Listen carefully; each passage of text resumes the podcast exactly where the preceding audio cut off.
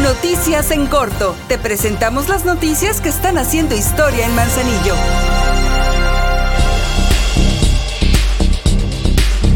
Con una inversión de 3 millones 86 pesos, la presidenta Griselda Martínez hizo la entrega de 12 unidades móviles nuevas para las funciones de la Dirección de Ingresos y Zona Federal del Ayuntamiento de Manzanillo. Son motocicletas, camionetas y cuatrimotos de trabajo que vendrán a cuidar y mantener limpias las playas y también hará labores para fortalecer la recaudación del municipio. La alcaldesa aseguró que esas unidades son indispensables para el trabajo del área de la zona federal del municipio. Por ello agradeció a todas las personas que pagan a tiempo sus impuestos, pues esa es la clave para que con un buen manejo financiero desde la tesorería municipal se puedan hacer las obras y adquirir los equipos necesarios para mejorar las condiciones de vida de todas y todos en el municipio.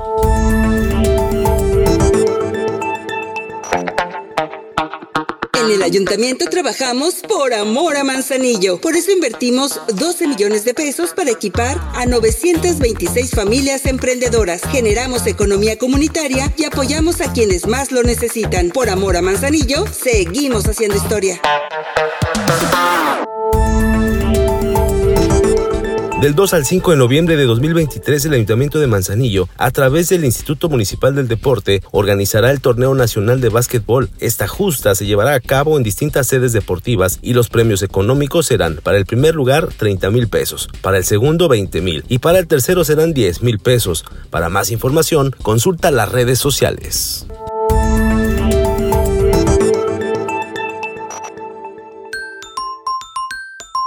Son derechos de las niñas, niños y adolescentes vivir en condiciones de bienestar, recibir atención médica si la necesitan, crecer en un entorno afectivo y sin violencia.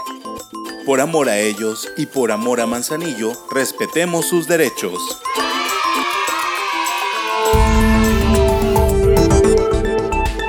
Para continuar generando comunidad y procurando ambientes de paz para fomentar los valores, el Ayuntamiento de Manzanillo a través de la Dirección General de Desarrollo Humano visita planteles educativos donde se llevan a cabo diversas actividades, donde se logra la participación de las y los estudiantes. En esta ocasión, se visitó la primaria de Santiago donde se llevó un cuentacuentos, quien interactuó con alrededor de 300 estudiantes, y en la telesecundaria de Vista del Mar, donde se inició un proceso de sensibilización con las y los alumnos de nuevo ingreso, con quienes se realizaron varias dinámicas de juego y habilidad mental con el objetivo de realizar un diagnóstico de sus habilidades lingüísticas.